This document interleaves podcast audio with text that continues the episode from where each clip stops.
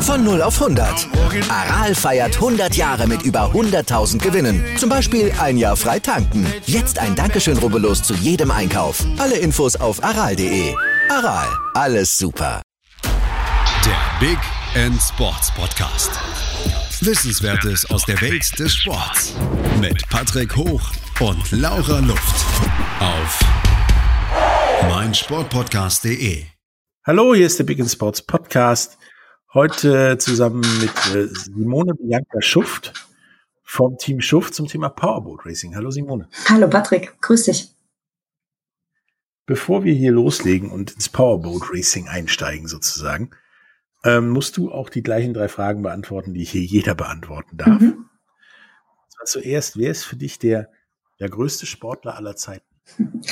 Ja, das ist eine schwierige Frage. Ich habe tatsächlich auch vorher darüber nachgedacht, aber ähm, so kann ich es eigentlich gar nicht gar nicht einteilen. Also es gibt natürlich wahnsinnig viele, die richtig, richtig, richtig outstanding gut sind in ihrer Disziplin und ähm, wirklich dann auch äh, als Vorbild dienen könnten oder würden und für viele es wahrscheinlich auch tun. Ähm, ich bin jetzt jemand, der ja einfach anders anders disposiert, disposiert ähm, aufgestellt ist. genau, Dankeschön. Der anders aufgestellt ist und äh, deswegen ähm, lege ich auf andere Dinge Wert. Für mich sind so Einzelbeispiele äh, von Menschen, wie sie in einer spezifischen Situation mit dem Schicksal umgegangen sind, viel interessanter, viel spannender, wie zum Beispiel der junge Engländer, der Folger, der nach einem äh, Unfall im im äh, Rundstreckenrennen zwei Beine verloren hat und heute aber wieder in einem Rennwagen sitzt und eben weitermacht. Der ist noch keine 18 Jahre alt und äh, lässt sich aber nicht entmutigen. Oder eben eine, eine Flörsch, die eben nach dem schweren Unfall eben in Macau heute auch eben wieder sehr erfolgreich im Rennwagen sitzt und auch weitermacht. Oder so ein junger Cook, der äh, im MX-Tourensport nach einem Unfall auf dem MX-Bike ähm, im im Rollstuhl gelandet ist und äh, heute aber auch wieder mit dem MX-Bike tatsächlich bei Veranstaltungen eben Sprünge macht und äh, sich da auch nicht hat entmutigen lassen.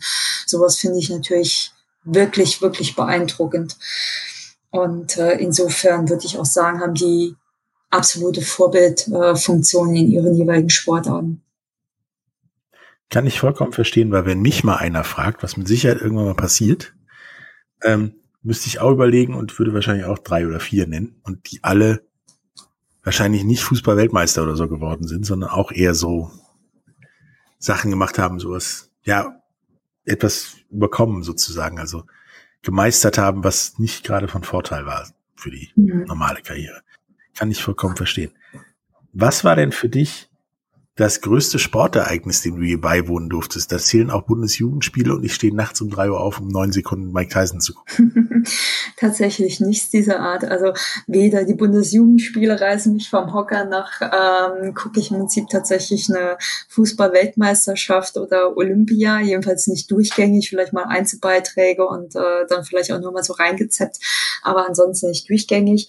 Ähm, was, was ich natürlich bemerkenswert finde, ist, äh, dass ich ja in meiner, in meiner Karriere auch schon einige Veranstaltungen besuchen durfte, wo ich dann eben als aktive Person dann eben auch mit dabei war. Und die bewegen mich natürlich. Also im, in der Rückschau bin ich furchtbar dankbar, dass ich die Chance hatte, äh, da eben auch mit dabei zu sein und die mitzuverfolgen und mitzuwirken. Und das möchte ich natürlich auch nicht missen. Und das, das ist auch das, was bei mir die Emotion dann auslöst. Und was war da das, das Größte für dich? Ähm, von dem, wo du bei sein durftest? Also, es gibt viele, die wirklich toll waren. Ähm, das, was sicherlich eins der Highlights war, äh, war 2015, als ich beim 24-Stunden-Rennen in Rouen an den Start gegangen bin, damals da mhm. in der Top-Klasse, also ähm, dem F1-Äquivalent. Wir waren ein Team von vier Leuten und eigentlich sind wir angetreten als Außenseiter und es war ein phänomenaler Moment, als wir dann nach Abschluss dieser 24 Stunden äh, auf dem Podium auf dem zweiten Platz gestanden haben, unter uns eben die, die Menschen gesehen haben. Und ähm, das, das werde ich nie vergessen. Also das ist ein Moment, der mir auch heute im Prinzip noch sozusagen den Schauer den Nacken runterjagt. Das ist wahrscheinlich auch ein Moment, also ich kenne, weiß es auch aus Erfahrung, wo du heute noch drüber nachdenkst, wie konntest du so weit kommen? Positiv. Ja. Wo du bis heute dich fragst so, okay, das ist super gelaufen, aber wie habe ich das gemacht? Das, das kenne ich auch. Mhm. Ähm, neben, neben Powerboat Racing, was ist denn da deine, deine liebste Sportart, die du noch machst? Oder machen würdest? Also ich mache unheimlich gerne Volleyball und Badminton. Das sind die Sportarten, die ich eben auch als, als Jugendliche im Prinzip äh, ausgeübt habe, ähm, viel mhm. gemacht habe, viel äh, damals betrieben habe äh, und eben insbesondere Badminton und Volleyball ähm, durchgängig über viele Jahre. Im Moment fehlt mir dafür ein bisschen die Zeit. Ähm, das liegt natürlich auch an einem Powerboat äh, Racing, weil ich äh, für mhm. das Powerboat Racing natürlich sehr viel Kraft und Kondition aufbauen muss, ähm, oben halten muss. Auch jetzt gerade in so Phasen, wo ähm, ja Corona bedingt natürlich wenig Rennen stattfinden. Trotzdem sie muss natürlich ja. der Trainingsplan weitergehen. Und dann fehlt mir halt eben für diese Spielsportarten äh, ein bisschen die Zeit für den Kick nebenbei, der jetzt auch Corona-bedingt nicht ganz so einfach ist, gerade beim, beim Volleyball, mhm, denke ich. Ja. Dann kommen wir jetzt aber mal zum Powerboat Racing. Ähm, das ist ja eine Sache, die ist in, in Deutschland auch wahrscheinlich in der Mangelung an Wasser ähm, nicht ganz so, so bekannt. Und da gibt's ja, ja eine Menge an verschiedener Möglichkeiten. Offshore, Inshore, Circuit Racing, Endurance Racing. Äh, Korrigiere mich, wenn ich da was vergessen habe. Ähm, was haben die Leute sich darunter vorzustellen? Ja, also ich sage immer, es ist Motorsport, genau wie die Formel 1, die man eben im, im Fernsehen auch verfolgen kann, nur eben mhm. auf dem Wasser. Also wir machen eigentlich genau das Gleiche, wie halt wirklich die, die Formel 1 am Nürburgring oder am Hockenheimring. Exakt das Gleiche, dasselbe Format. Ähm, der Ablauf so eines Rennwochenendes ist gleich. Wir machen es halt eben nicht auf der Straße, wir machen es auf dem Wasser. Das heißt, ähm, wir fahren Rennboot, in der Regel sind das Monocoques, wo wir mit einer Person drin sitzen. Es gibt Klassen, da sitzen auch zwei Personen drin, ja, aber ähm, der Bereich, in dem ich überwiegend unterwegs bin, ist eben Monocoques, ein Fahrer drin, ähm, über eine Funkverbindung mit dem Team verbunden. Und dann fahren wir eben unser Rennen. Für mich war damals der Unterschied, also ich habe tatsächlich auch äh, mal ähm, angeklopft gehabt bei, bei Rundstreckenrennen, habe äh, mich da mal rangetastet gehabt und, und versucht gehabt, ob mir das auch Spaß machen könnte. Tatsächlich bin mhm. ich aber beim Wassersport geblieben, weil ich diese Verbindung mh, zwischen Rennfahren auf dem Wasser äh, und einer wirklich wahnsinnig tollen familiären ähm, äh, Atmosphäre im, im Fahrerlager halt einfach auch ähm, wirklich sehr schätze. Wir haben ein sehr gutes äh, Verhältnis alle miteinander, ähm, auch damals ex explizit halt in den, den Einstiegsklassen, als ich damals angefangen hatte. Wir haben alle wirklich super gut uns miteinander verstanden und uns wirklich auch gut unter die Arme gegriffen, wenn irgendwo Not am Manne war oder wenn jemand eine Frage hat oder so, dann ist keiner allein gelassen worden. Und draußen auf dem Wasser wird dann wirklich halt gekämpft mit ich sage jetzt mal so, Messer zwischen den Zähnen. Ähm, das passt ja zum Boot ganz gut.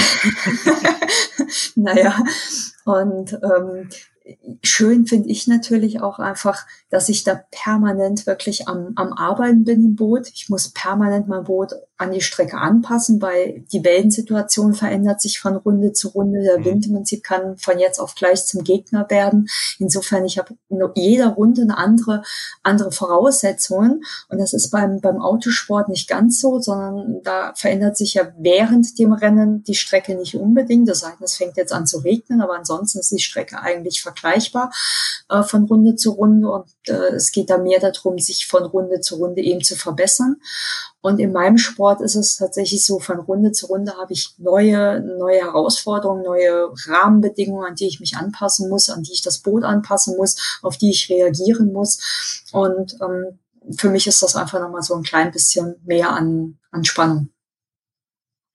Ja, das, ich glaube, da musst du auch je nachdem, wer und wie viel da vor dir fahren, ähm, auch der Strecke bedingt dann ähm, ja flexibler im Kopf sein. Und ich glaube, es ist eine ganze Menge mehr Arbeit als Gas geben und gib ihm, ähm, als zum Beispiel in einem Auto, wobei das auch nicht nur Gas geben und gib ihm ist, aber richtig die. Ähm, du hast diese ganzen Umwelteinflüsse dabei sozusagen. Mhm, genau. Also tatsächlich im Prinzip ähm, das Autofahren ist auch nicht ganz einfach. Also ich denke, die, die machen da auch wirklich, wirklich einen harten Job.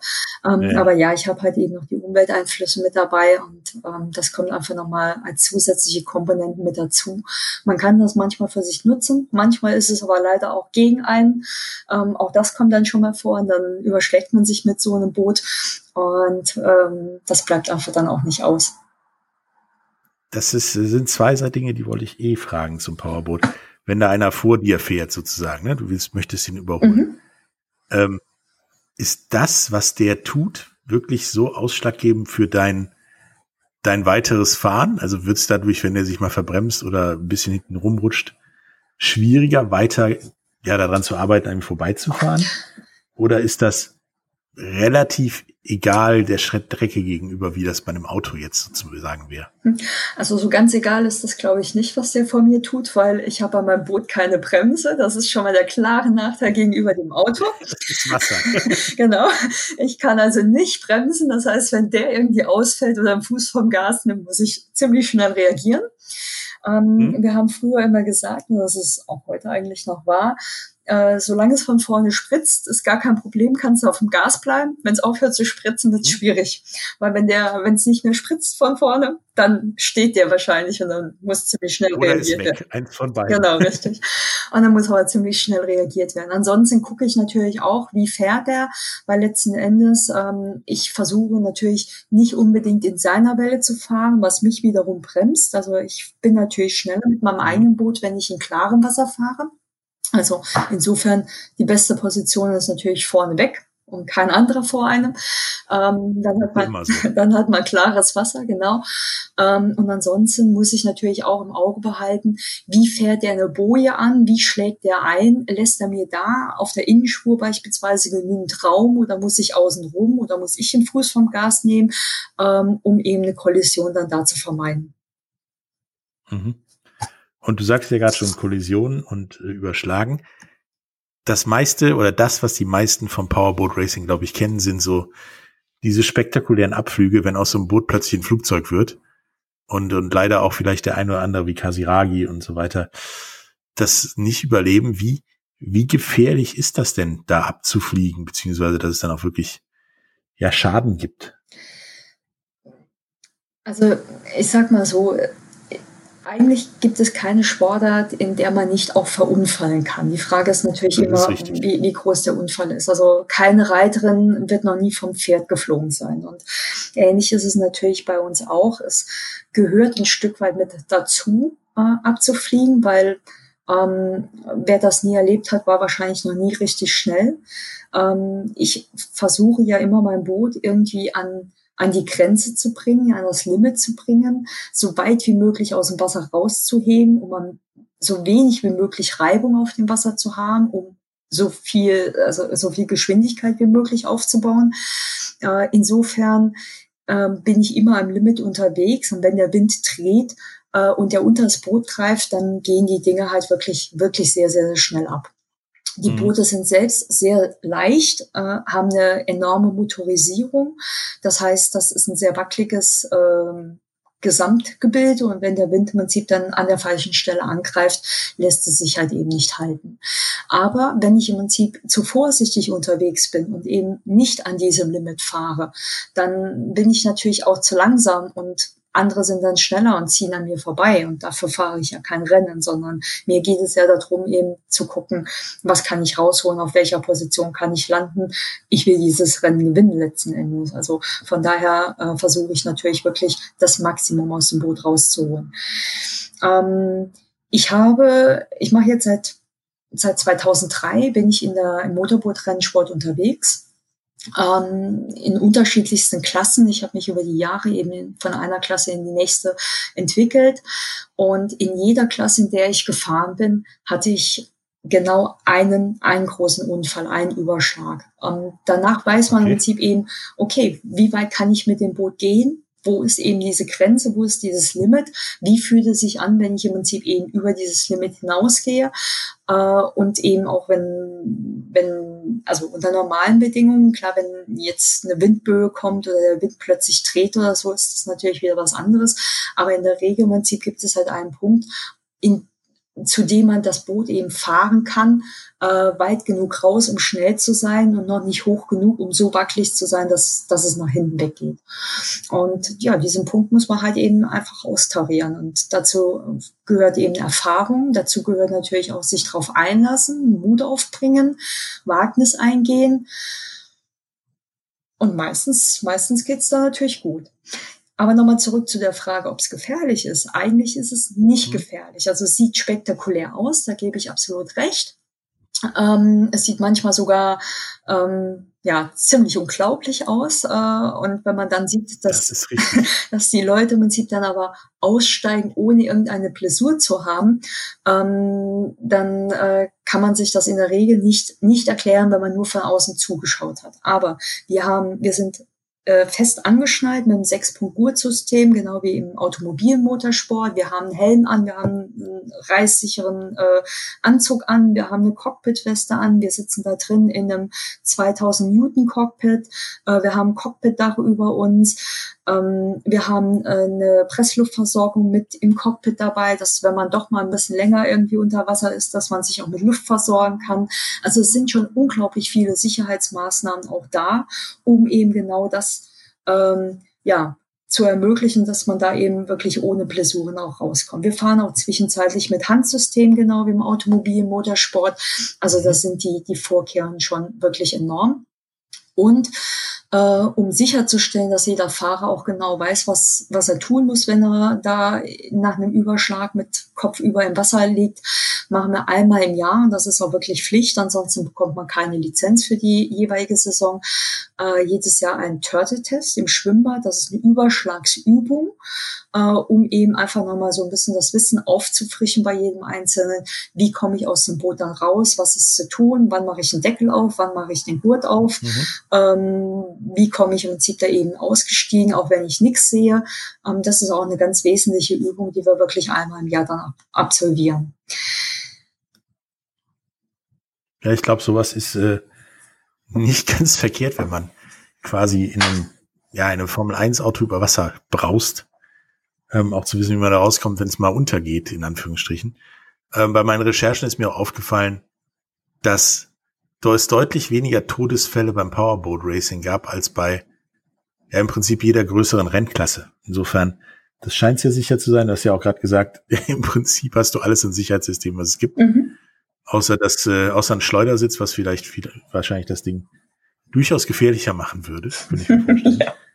ähm, das dich da wieder rausholt, wenn du dich überschlägst. Und diesen Punkt, wo dir die Karre oder das Boot ausbricht oder das Motorrad, den muss man, glaube ich, mal gemacht haben, damit man weiß, okay, hier geht's nicht weiter, so ungefähr. Ähm, wenn wir jetzt gleich aus der Werbung zurück sind, dann reden wir nochmal über deine Karriere, die ja durchaus interessant bislang war. Bis gleich. Wieder live von Ihrem Toyota-Partner mit diesem Leasing-Auftakt. Der neue Toyota Jahreshybrid. Ab 179 Euro im Monat. Ohne Anzahlung. Seine Sicherheitsassistenten laufen mit. Und ja, ab ins Netz mit voller Konnektivität. Auch am Start die Toyota Team Deutschland Sondermodelle. Ohne Anzahlung geht's in die nächste Runde. Jetzt los sprinten zu Ihrem Toyota-Partner.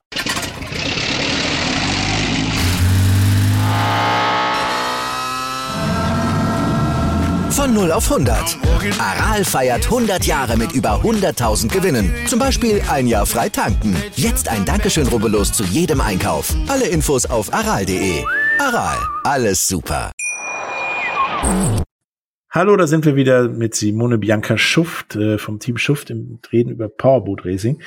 Und jetzt, nachdem wir die ganze Zeit äh, ja über Powerboat Racing an sich, was das kann, woher das kommt, ähm, wie gefährlich das ist und so weiter geredet haben, möchte ich jetzt mit dir, ähm, Simone, mal über deine Karriere reden, denn die ist ja voller, ich sag mal, noch nicht dagewesenen Highlights. Du hast ja ungefähr, ja, 2003 hast du angefangen, hast du deine Lizenz gemacht. Und seitdem war immer in regelmäßigen Abständen sehr viele Highlights bei dir. Du warst äh, erstmal die, die, die einzige Frau in der Mercury-Klasse, ist das richtig? Ja, genau, richtig. Und dann auch noch irgendwie Großbritannien in der H4F, äh, HF4S-Klasse. Mhm. Und ähm, dann warst du die einzige deutsche Frau in der F4, glaube ich, und in der F1 auch. Und also du hast sehr viel gemacht und sehr viel, sehr viel Neues und auch ähm, ja, Lobenswertes gemacht. Erzähl mal ein bisschen, wie das gelaufen ist und was du da alles so geschafft hast. Also wenn ich zurückgucke, muss ich ehrlicherweise sagen, bin ich selber ein bisschen überrascht und selber auch ein bisschen beeindruckt, was da alles passiert ist. Ich auch. Was da alles passiert ist über die vielen Jahre. Ähm, letzten Endes ist es natürlich immer eine Frage von, von Glück. Also klar, Engagement ja. ist die eine Geschichte, äh, auch im Prinzip eben zugreifen, wenn sie Chancen bieten, ist die andere Geschichte, aber Chancen kommen eben mit Glück. Und ich muss wirklich sagen, ich bin absolut dankbar, dass ich so viele glückliche Momente in der Zeit hatte und die dann auch alle tatsächlich irgendwie um, umsetzen und nutzen konnte. Letzten Endes hatte ich angefangen mit dem Motorboot-Rennsport, da war ich schon, ich würde mal sagen, aus dem förderungswürdigen Teenageralter eigentlich hinaus. Ich hatte zufällig so ein Rennen gesehen gehabt, äh, an der Mose damals, wirklich ein zufälliges Event, sonntags nachmittags, ich bin da vorbeigekommen. Und hat mich sofort angesprochen, sofort interessiert. Dann habe ich gedacht, hm, ich mache mal so einen Sichtungslehrgang mit. Also damals bot äh, die, ähm, der Verbandebene regelmäßig Sichtungstrainings an äh, für, ich sage jetzt mal wirklich kleines Geld, äh, konnte man einen Tag lang das ausprobieren. Habe ich gedacht, ja, prima Sache. Und so bin ich da reingekommen und dann ich war damals schon wirklich Ende 20, also 28, als ich das erste Mal mit diesem Sport in Berührung gekommen bin. Und wie gesagt, andere mhm. fangen halt wirklich mit 14 oder mit 16 an. Und dann ähm, hat sich aber tatsächlich durch einen glücklichen Zufall ergeben gehabt. Ich habe damals in Frankfurt gewohnt, also für mich zuständig war ADAC Hessen-Thüringen. Und die haben dann auch gesagt, ja, also wir haben im Prinzip ein Boot. Wenn Sie äh, eine Saison fahren wollen als Einsteiger, wir würden Sie fördern mit einem Boot. Und das war ja schon mal so die okay. erste große Hürde, die mir eigentlich aus dem Weg geräumt wurde. Ähm, wenn jemand im Prinzip da Spaß dran hat, kommt er vielleicht noch nicht unbedingt auf die Idee, sich jetzt auch ein Boot zu holen. Aber da ich das so offeriert bekommen habe, habe ich natürlich zugegriffen. Also erstes Mal Glück gehabt. Ja, klar. Genau, erstes Mal Glück gehabt. Gleich zugegriffen. So. Und so kam ich eben, ähm, bin ich da eingestiegen. Dann habe ich sechs Jahre lang in der Einstiegsklasse gefahren und habe aber irgendwann dann auch gesehen, Mensch, jetzt habe ich mich von, ich sage jetzt mal ganz hinten nach ganz vorne irgendwie vorgearbeitet. Ich stehe jetzt hier auf dem Podium, ich gewinne jetzt hier Rennen. Das kann doch jetzt noch nicht alles sein. Es muss doch eigentlich auch noch Boote geben, die schneller sind. Und äh, tatsächlich war ich da auch, also ich glaube, der Einzigste in, in, in diesem Wettbewerbsumfeld, der irgendwie nach rechts und links geguckt hat, was es sonst noch gibt, weil ähm, ich bin dann losgezogen, habe wirklich geguckt gehabt nach einer anderen Klasse, nach einer Aufstiegsklasse. Wo kann man denn jetzt hin? Was kann mhm. man machen? Und bin dann in Skandinavien fündig geworden. Und ähm, habe dann da die Formel 4 entdeckt. Ähm, mhm. Dann sagte der Promoter da auch schnell, oh prima, wir haben jetzt hier einen deutschen Gastfahrer, der wird hier gerne in die Formel 4 mit einsteigen. Ich mache das natürlich öffentlich auf meiner Webseite. Dann hat der ADAC das wiederum gesehen, hat gesagt, okay, da besteht wohl Interesse, wir fragen hier mal rum. Ja, wenn hier mehr Interesse ist, dann holen wir die Serie auch nach Deutschland. So kam dann die Formel 4 nach Deutschland. Und viele meiner Mitbewerber aus der Einstiegsklasse, der Formel ADAC damals, das ist heute die Formel 5, ähm, sind dann eben mit mir in die neue Klasse gewechselt. Und wir haben da sozusagen eine neue Klasse, eine neue Serie, eine Aufstiegsklasse im Prinzip begründet. Und es waren sieben Jungs und ein Mädel, nämlich ich. Also deswegen die einzige Frau in dieser Formel 4.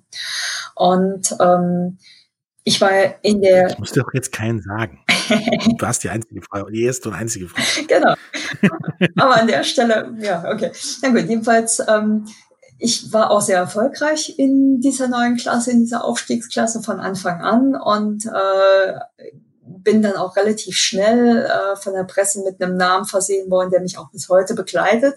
Äh, man nannte mich nämlich dann Miss Mercury, weil das war damals die Formula Mercury. Wir sind also alle mit, Form, äh, mit, Mercula, äh, mit Mercury-Motoren gefahren.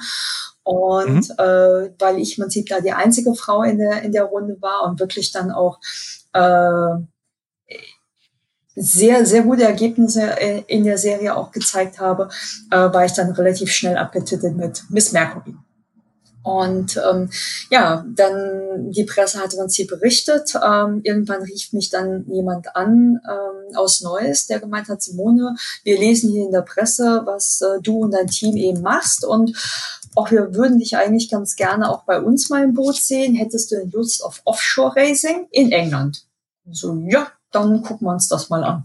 Und so kam ich dann eben als tatsächlich erste deutsche Frau in der Offshore-Rennserie eben in diese Honda Formula 4S in England und mhm. sind da Rennen gefahren, haben da auch Podiumsplätze eingeholt. Also war auch ganz erfolgreich die Zeit gewesen. Das war natürlich auch super.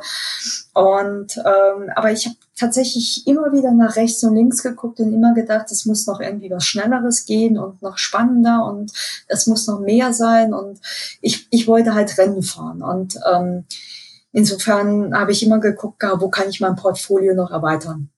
Und so kam ich dann mhm. eben auch zum 24-Stunden-Rennen nach Frankreich, was im Grunde äh, ne, also eine sehr französisch-lastige Veranstaltung ist. Also es sind eigentlich überwiegend Franzosen da am Start.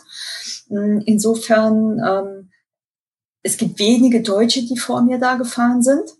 Ähm, und dann hat, hat mich das aber so fasziniert, dieses Format, weil es auch wieder so ganz anders ist als das, was ich sonst fahre. Äh, und dann eben auch 24 Stunden am Stück, durch die Nacht hindurch, ähm, hier in einer anderen Reihenfolge als bei uns. Also wir fahren äh, unsere Rennen eigentlich immer gegen den Uhrzeigersinn.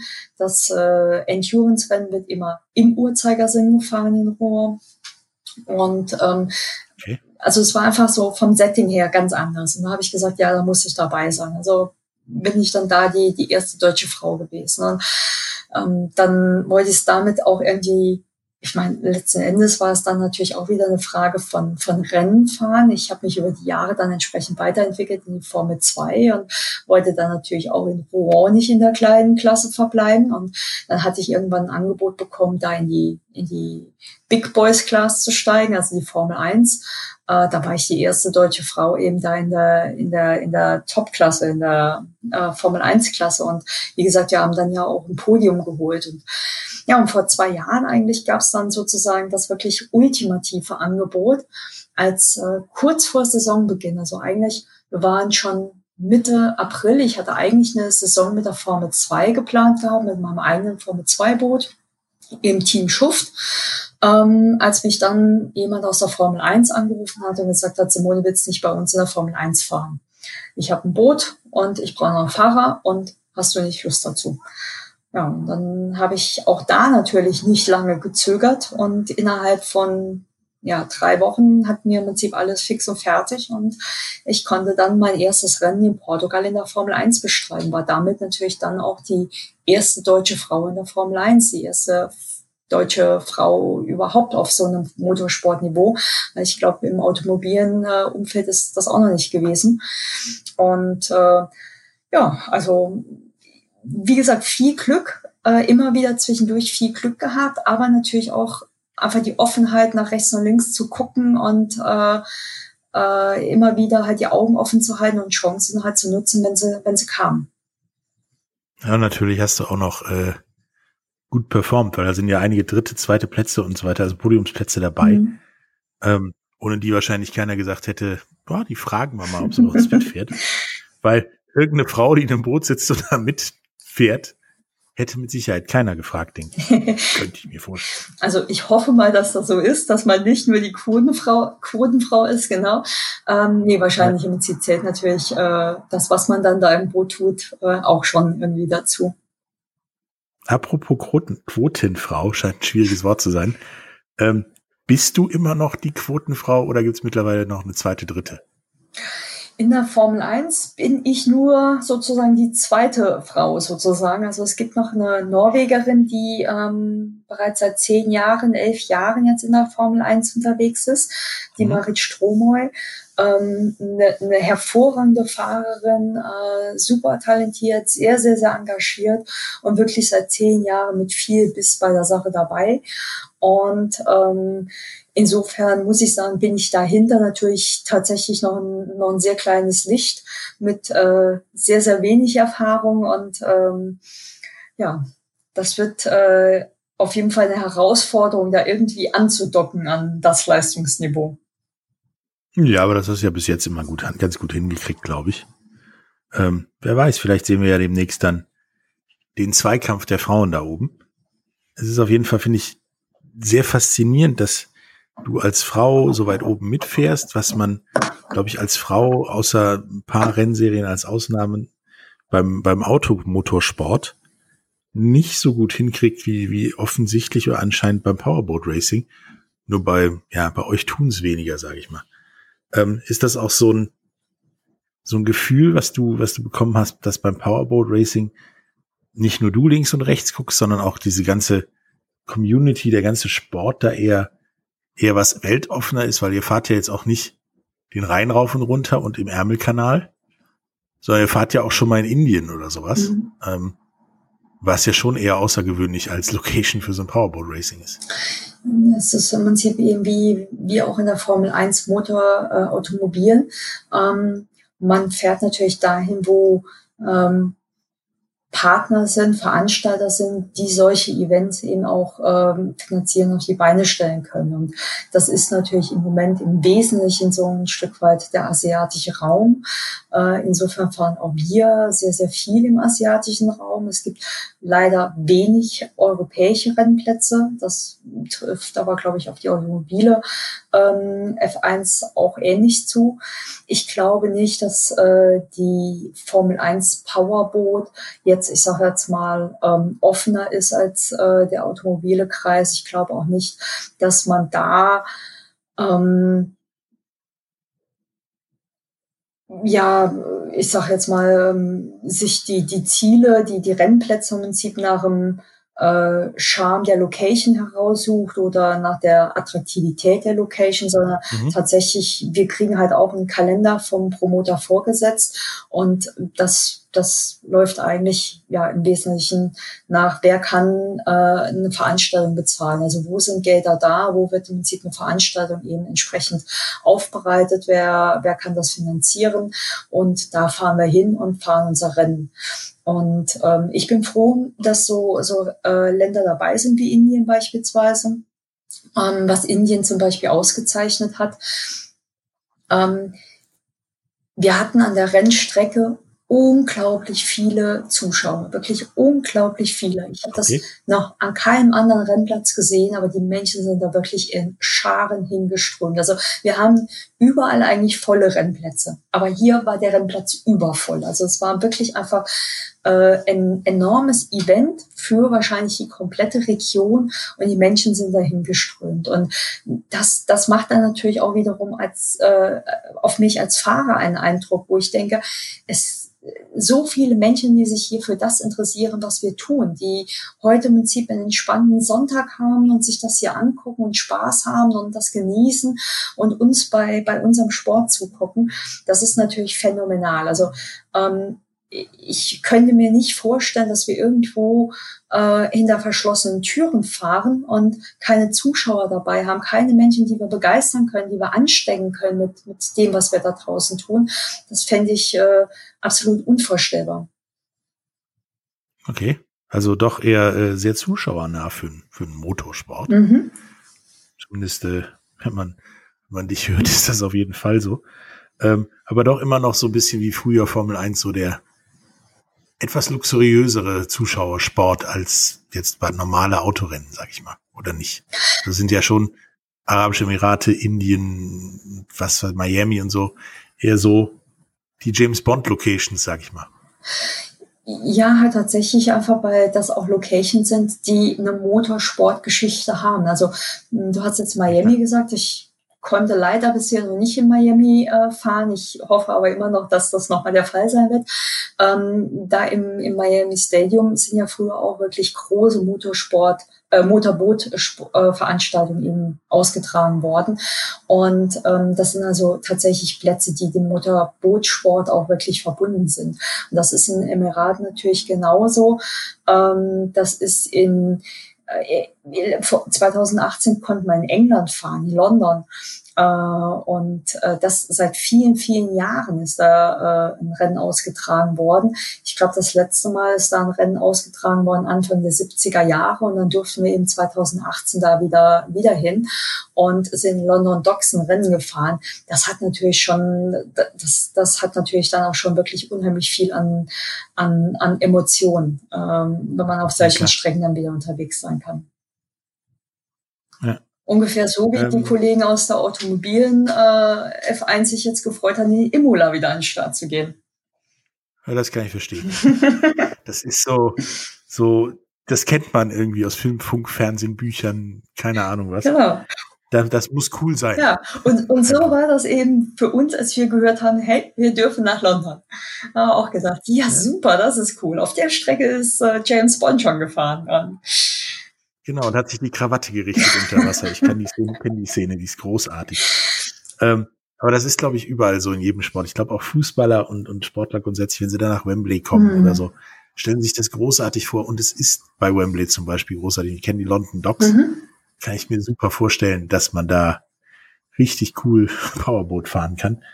Und bei diversen anderen Dingen, sie haben dann halt auch meistens dieses, das ist was Besonderes, wenn man schon da ist. Man, man atmet das ein. Mhm. Also ich war auch mal bei einem, bei einem äh, am Fenway Park in, in Boston, in einem der ältesten Baseballstadien überhaupt.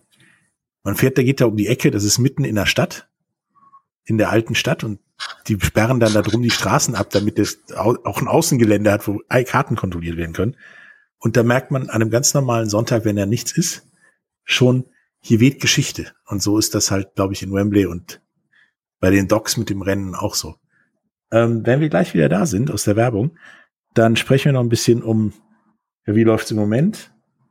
Wie, wie war das oder war das mit äh, Corona bei euch und was hast du in der Zukunft noch vor? Bis gleich. Wieder live von ihrem Toyota-Partner mit diesem Leasing-Auftakt. Der neue Toyota Jahreshybrid. Ab 179 Euro im Monat. Ohne Anzahlung. Seine Sicherheitsassistenten laufen mit. Und ja, ab ins Netz mit voller Konnektivität. Auch am Start die Toyota Team Deutschland Sondermodelle. Ohne Anzahlung geht's in die nächste Runde. Jetzt los sprinten zu ihrem Toyota-Partner. Hallo, da sind wir wieder mit Simone Bianca Schuft äh, vom Team Schuft und reden weiter über Powerboat Racing. Dann haben wir Powerboat Racing mal so an für sich beleuchtet und deine Karriere, die, wie du sagst, durch Zufälle geprägt war. Ich behaupte, es war Leistung. Ähm, nun ist ja dieses Jahr für, für alle Sportarten nicht einfach und ähm, ja auch für den Motorsport nicht einfach. Manche Rennserien wie die Formel 1 begnügen sich damit, dann fahren wir halt ohne Zuschauer oder mit drei, vier Zuschauern. Wie war denn jetzt Corona, die Pandemie für äh, euch beim Powerboat Racing? Weil nach Indien fahren ist jetzt vielleicht gerade nicht so eine gute Idee. Oder in die Emirate. Ähm, wie war es denn? Ja, also frustrierend wahrscheinlich wie für jeden anderen auch. Also tatsächlich ist dieses Jahr ja gar nichts stattgefunden. Also weder national noch international hat sich da irgendwie was getan. Insofern ähm, war das ein langes, langes, langes Jahr äh, und wir haben ausgeharrt bis zum Ende, bis dann aber auch wirklich die letzten Rennen dieses Jahr noch abgesagt wurden. Ich habe äh, dieses Jahr auch wieder meinen Cockpitplatz im äh, italienischen Rennteam in der Formel 1 ähm, und die, der Start der Saison sollte eigentlich im März in Jeddah sein, in Saudi-Arabien. Tickets waren natürlich alle schon gebucht. Wir waren alle im Prinzip ähm, im, im voll Vorbereitungsstress, ähm, haben das Material im Prinzip fertig gemacht, haben unsere Unterlagen fertig gemacht für die Lizenz, äh, die vorbereitenden Tests vor der Saison, die natürlich gemacht werden müssen, die zwanghaft sind, äh, alles im Prinzip eben auf den Bahn gebracht, um da wirklich am 17. März in, in Jeddah am Start sein zu können. Und naja, halt kurz vorher ist dann halt abgesagt worden. Ähm, die drei, vier Tage. genau. Ähm, so, damit war also der Saisonauftakt auf jeden Fall erstmal ausgefallen. Dann äh, haben wir natürlich alle Richtung zweites Rennen geguckt, was dann im Mai in Portugal hätte sein sollen. Aber dann war relativ bald klar, dass das auch nichts werden würde. Dementsprechend dann natürlich auch die folgenden Rennen. Und spätestens, ich glaube, im August war dann auch klar, dass das zweite Halbjahr jetzt dieses Jahr auch nichts mehr bringen würde.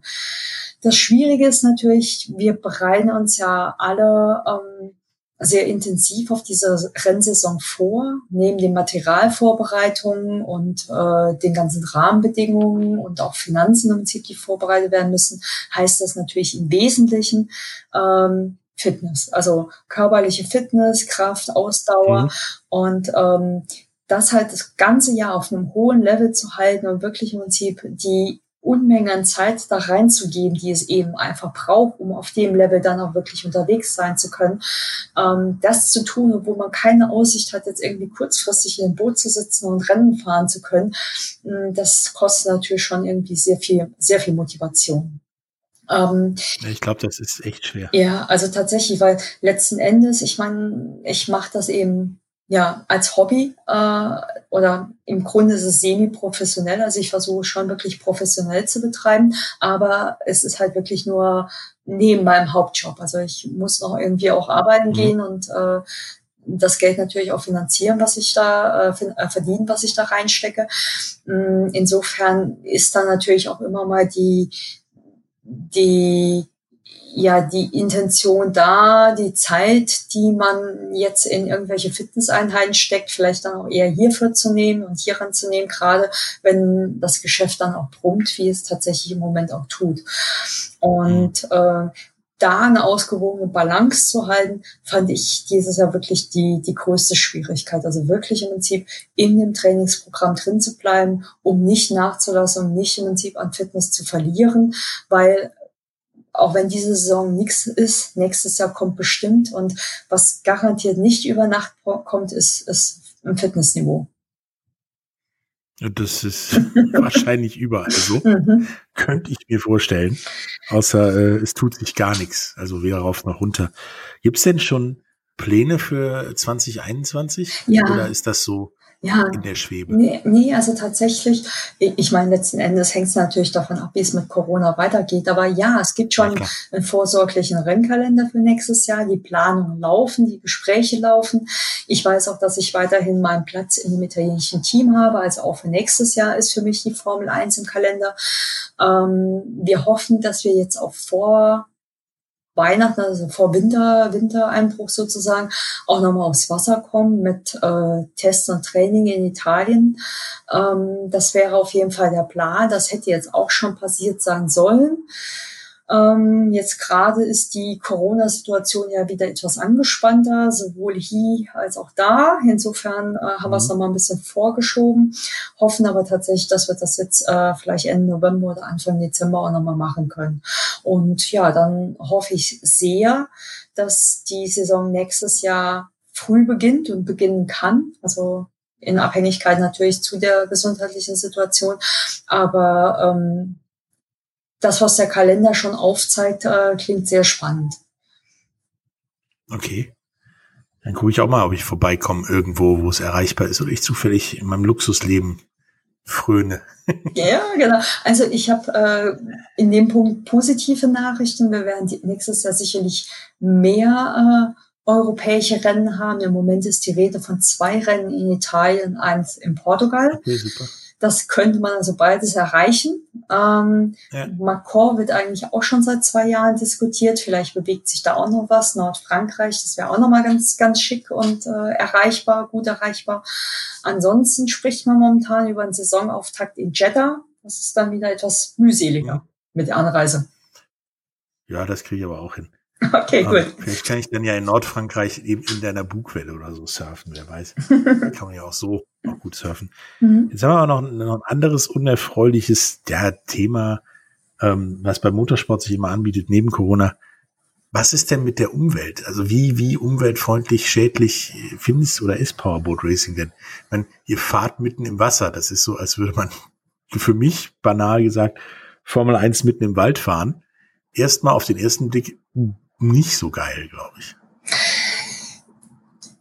Also sagen wir mal so, es gibt sicherlich äh, in Hinblick auf Umwelt idealere Sportarten. Also sicherlich ist es was mhm. anderes, wenn ich mit einem Pferd unterwegs bin, als wenn ich mit so einem Motorsportgerät unterwegs bin. Aber mhm. ich meine, wir sind jetzt alle äh, nicht, nicht irgendwie kopfloserer Bauchen, sondern wir versuchen natürlich schon, den Impact, den wir haben, so klein wie irgend möglich zu halten. Das heißt, zum mhm. einen gucken wir unheimlich stark auf das Thema äh, Umweltschutz vor Ort. Das betrifft allein schon mal die Situation in den Fahrerlagern, ähm, dass man sieht wirklich nichts äh, an Verschmutzung auch irgendwie zurückbleibt. Äh, insbesondere natürlich, was, was an Öl oder so ist äh, oder Benzin. Wir achten darauf, dass wir auch nichts in, in die Gewässer, auf denen wir fahren, im Prinzip, ähm, in, äh, also dass da nichts rausläuft. Ähm, selbst bei verunfallten Booten ist man da wirklich ganz, ganz, ganz schnell dabei, die Boote rauszuholen und äh, entsprechend ja aufzufangen oder ähm, ähm, zu besprühen, was da eben tatsächlich ins Wasser gelaufen sein könnte. Also insofern, man, man achtet da eben schon sehr drauf. Für uns ist wichtig, dass wir halt die Plätze wirklich so zurücklassen, wie wir es auch vorgefunden haben. Und dass wir, dass wir da wirklich ähm, nicht irgendwie äh, einen Schaden anrichten. Also das, das wäre uns, glaube ich, allen sehr unrecht. Insofern, ja, natürlich, wir haben Abgase. Diese Boote fahren halt eben mit, mit, mit Treibstoff. Ähm, das sind motorenbetriebene Geräte. Insofern, ähm, wir sind da sicherlich nicht ganz, ganz äh, unschädlich unterwegs, versuchen das aber dann natürlich an anderer Stelle auch wieder auszugleichen. Es gibt auch viele Initiativen, die eben gerade auch in der Formel 1, auf Formel 1 Niveau eben gestartet werden. Zum einen ähm, versuchen wir eben auch Carbon-Free-Events äh, nach und nach in den Kalender reinzunehmen. Damit mhm. hat der mhm. Promoter jetzt vor zwei Jahren angefangen, Carbon-Free-Events äh, oder was dann natürlich eine entsprechende ähm, Wiedergutmachung sozusagen ist. Ähm, auf der anderen Seite sammeln wir natürlich auch regelmäßig äh, Geld und Spenden für Trinkwasserprojekte, um äh, auch an der Ecke im Prinzip einfach äh, sozusagen was zurückfließen zu lassen äh, und versuchen natürlich auch an den Ecken, wo wir sind in dieser Welt, wo wir im Prinzip Rennen haben, auch im Prinzip äh, für die Bevölkerung auch wieder was zurückfließen zu lassen. Insofern, mh, wir glauben, also und da glaube ich auch tatsächlich äh, ganz fest dran, ähm, dass das, was wir da tun, ähm, durchaus auch einen sozialen Beitrag leistet. Also sowohl ähm, versuchen wir im Prinzip natürlich dem Klima auch das wieder zurückzugeben, was wir ihm nehmen durch unsere Aktivitäten, aber wir leisten mhm. eben auch einen sozialen Beitrag äh, an den Plätzen, wo wir eben fahren, zum Beispiel eben in Indien oder in China. Und äh, ich glaube, das, das ist auch schon was wert. Das hört sich äh, meiner Meinung nach sehr gut an, denn gerade wie du sagtest, Indien, China, Jeddah und so, das sind jetzt nicht die Orte, wo jeder eine Eigentumswohnung hat und ein Auto vor der Haustür, ähm, sondern eher, ja, da ist in dem Fluss, in dem ihr in Indien fahrt, wird am nächsten Tag die Wäsche gewaschen, so ungefähr. Ähm, da muss dann auch mit Sicherheit was, was Soziales bei übrig bleiben. Mhm. Und ein bisschen was an die Community vor Ort sozusagen zurückgegeben werden. Ähm, dann seid ihr also sozusagen die motorisierten Umweltschützer ähm, auf dem Wasser. Ähm, also finde ich, finde ich gut. Also wir versuchen es. Also, und der, der größte Schritt im Prinzip, den wir jetzt auch äh, technischerweise nochmal machen, ähm, die Formel 1 äh, wird ja jetzt auch gerade äh, in den Wandel geführt. Wir werden vielleicht noch nicht im nächsten Jahr, aber spätestens im Jahr drauf, ja alle auch mit Viertaktern unterwegs sein, um eben auch hier wieder was äh, Positives an, an äh, Emissionsreduktion äh, herbeizuführen und Spritreduktion. Ähm, auch der Weg ist ja bereits vorgezeichnet. Ähm, also wo wir können, tun wir auch was. Das finde ich gut, weil ihr seid ja auch in gewisser Art und Weise von der Umwelt abhängig, wenn es kein Wasser mehr gibt oder es nicht befahren werden kann, weil es, keine Ahnung, im schlimmsten Science-Fiction-Fall ein Loch in die Außenhaut von dem Boot frisst, äh, seid ihr ja auch nicht so glücklich, würde ich mal behaupten. Nee, definitiv nicht richtig. Aber tatsächlich muss ich da auch, auch äh, jetzt eine Lanze für uns als Menschen brechen. Also bevor wir im Prinzip irgendwelche Gewässer verunreinigen würden und uns im Prinzip wirklich als Sprache zurücklassen würden, würden wir wahrscheinlich eher unseren Sport einstellen, selbst wenn es schwerfällt. Also es ist tatsächlich ein Virus, der sich tief in mich reingefressen hat. Also ich hänge an diesem Sport. Ich betreibe mit, mit großer Leidenschaft seit vielen Jahren jetzt. Und ich kann auch mir überhaupt nicht vorstellen, dass ich davon lassen könnte, aber äh, nicht um jeden Preis. Und äh, um jeder Preis, das wäre es dann, wenn wir sozusagen mit unserem äh, Sport irgendwas nachhaltig zerstören würden oder nachhaltig schädigen würden. Und das, das ginge dann zu weit. Ja, das macht ja auch keinen Sinn, weil das macht, das machst du zwei, dreimal und dann findet das Rennen am Great Barrier Reef einfach nicht mehr statt, weil da gibt's nichts mehr, wo du fahren kannst. ja, genau. Sage sag ich mal. Ähm, Finde ich super und ein ne, super Abschluss zu dem Podcast mit, mit dir, der mir sehr viel Spaß gemacht hat und mir Powerboat Racing abseits der James Bond Nummer doch, doch sehr viel näher gebracht hat und äh, mich auch fasziniert. Auf jeden Fall gucke ich, dass äh, wir auch noch mal nächstes Jahr ähm, über deine Saison reden mhm. werden, wie die dann bis dahin gelaufen ist oder noch läuft oder ob sie läuft, mal gucken. Ähm, und äh, ich werde mir auf jeden Fall ein Powerboat Racing äh, Rennen von dir angucken. Jetzt, wo die ja alle auch, sage ich mal, europäisch erreichbar zu sein scheinen. Ähm, hast du noch etwas, was du unseren Zuhörern mitgeben möchtest?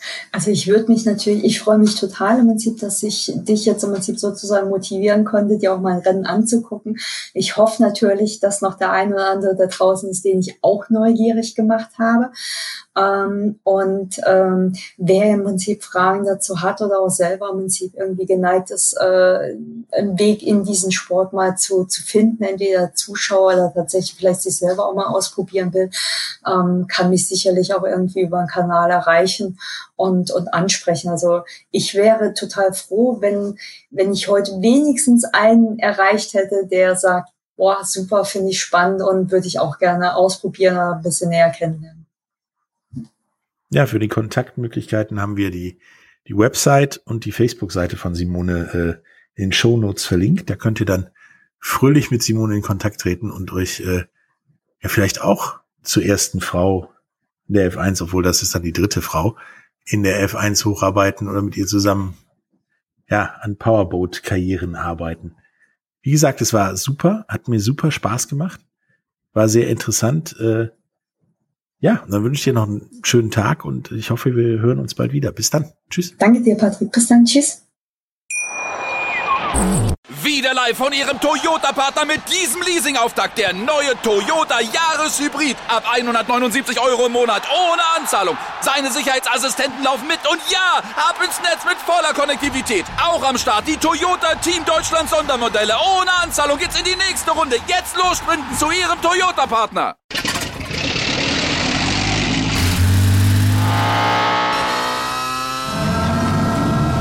Von 0 auf 100. Aral feiert 100 Jahre mit über 100.000 Gewinnen. Zum Beispiel ein Jahr frei tanken. Jetzt ein Dankeschön, rubbellos zu jedem Einkauf. Alle Infos auf aral.de. Aral, alles super. Der Big End Sports Podcast. Wissenswertes aus der Welt des Sports. Mit Patrick Hoch und Laura Luft. Auf meinsportpodcast.de.